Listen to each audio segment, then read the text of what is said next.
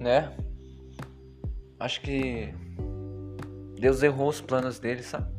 Ele mudou de ideia porque ele, ele tinha calculado algo para sua vida e para minha vida e ele acabou calculando errado, né?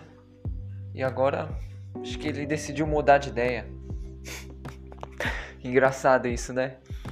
Quantas vezes a gente pensa dessa forma? Quantas vezes a gente pensa dessa forma? Acho que Deus mudou de ideia. Acho que ele se enganou e se confundiu. Sabe? A gente pensa como um olhar humano mesmo. Porque a gente é humano. A gente erra muitas vezes o cálculo em muitas situações, né? Quantas vezes a gente tentou planejou algo, tentou fazer algo e acabou não dando certo que a gente acabou calculando algo errado, acabou é, planejando de forma errada e no fim as coisas não se alinharam conforme deviam se alinhar, conforme seus planos que você fez. E às vezes a gente olha para as coisas de Deus e pensa dessa forma, né? Olha para as promessas dele, olha para os sonhos que ele colocou dentro de nós, né? E a gente olha e fala, cara, parece que não está muito alinhado. E a gente pensa que Deus desistiu, né? pense que Deus se confundiu naquilo que ele disse, né? Mas a gente tem que entender, Deus não é homem para que minta, nem filho de homem para que se arrependa. A gente não tem que comparar a Deus como o nosso pensamento.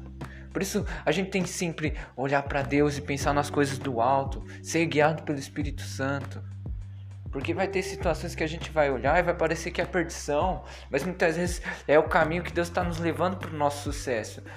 E eu não canso de citar a vida de José, né? Você começa a olhar para a vida de José e parece que estava tudo indo para o lado errado, né? Parece que tudo estava indo para o lado oposto ao sucesso que a gente espera ver, entende?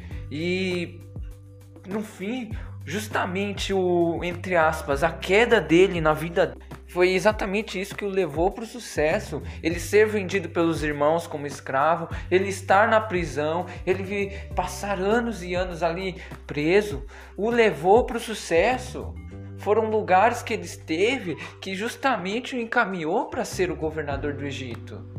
Não sei se vocês entendem, mas às vezes o lugar que você tá e a situação que está acontecendo na sua vida, muitas vezes a gente olha e fala: é o fim, eu, é, Deus me abandonou, Deus não quer mais. Mas não, a gente tem que se manter firme, tem que se manter firme acreditando. A gente vê a vida de José e Deus a Bíblia fala que Deus era com ele em toda a situação. Aí a gente acha, ah, mas é porque Deus fazia acepção, ele era melhorzinho com ele. Não, ele era um homem bom e justo. Tanto que é, ele foi se elevando lá na casa de Potifar, ganhando altas posições, mesmo sendo um escravo. Na prisão, ele ganhou a chave da prisão. Justamente porque era é, certamente ele era um bom homem, justo, honesto, gentil, agradável, cheio do amor de Deus. Ei, a gente percebe que ele não desacreditou das coisas que Deus colocou no coração dele desde o início. E é por isso que ele viveu aquilo que ele viveu. Entende? E, e eu sempre falo, o problema não é o problema. O problema é a gente é, desistir. O problema é a gente é, se abater. O problema é a gente desacreditar de Deus. Nunca vai ser o problema. A Bíblia fala: no mundo tereis aflições. O problema vai existir em todo tempo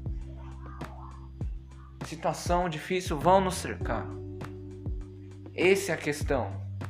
A questão não são os problemas que nos rodeiam, mas em quem nós temos crido e colocado a nossa fé. Como diz lá em João 16,33, que ele diz: No mundo tereis aflições, mas no início do versículo ele diz: Essas coisas tenho dito para que tenhais paz em mim.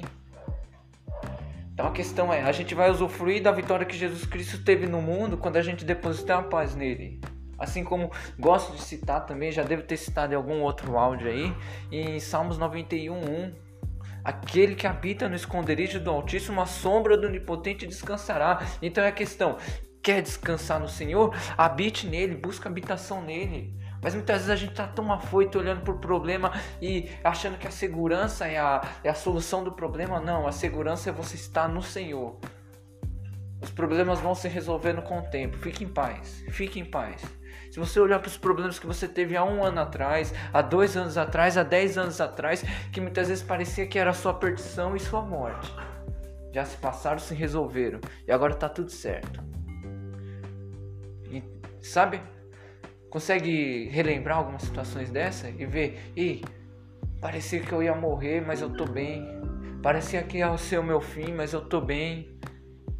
Entendeu? Pega isso aí que Deus está falando.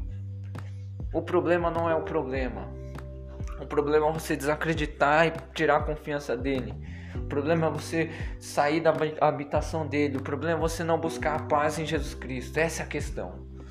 Confia nele todo o teu coração. Não destrives o teu próprio entendimento. Mas o nosso entendimento está muitas vezes isso, isso e aquilo. Ei, para! Não é pelo seu entendimento. Não é pelo seu entendimento. Não destrive o seu do teu próprio entendimento. Entrega teu caminho ao Senhor, confia nele, o mais ele fará. Fique em paz, fique em paz. Tá difícil, Deus, mas eu confio no Senhor. Tá difícil, Deus, mas eu descanso no Senhor. Tá difícil, Deus, mas eu deposito tudo que eu tenho no Senhor, porque eu sei que o Senhor é capaz e tudo que está acontecendo está sendo a meu favor. Tudo coopera para o bem daqueles que amam a Deus, daqueles que buscam a Deus. Vai acontecer. Fique em paz. Fique em paz. Confia nele. E o mais ele fará. Deus abençoe em nome do Senhor Jesus. Até mais.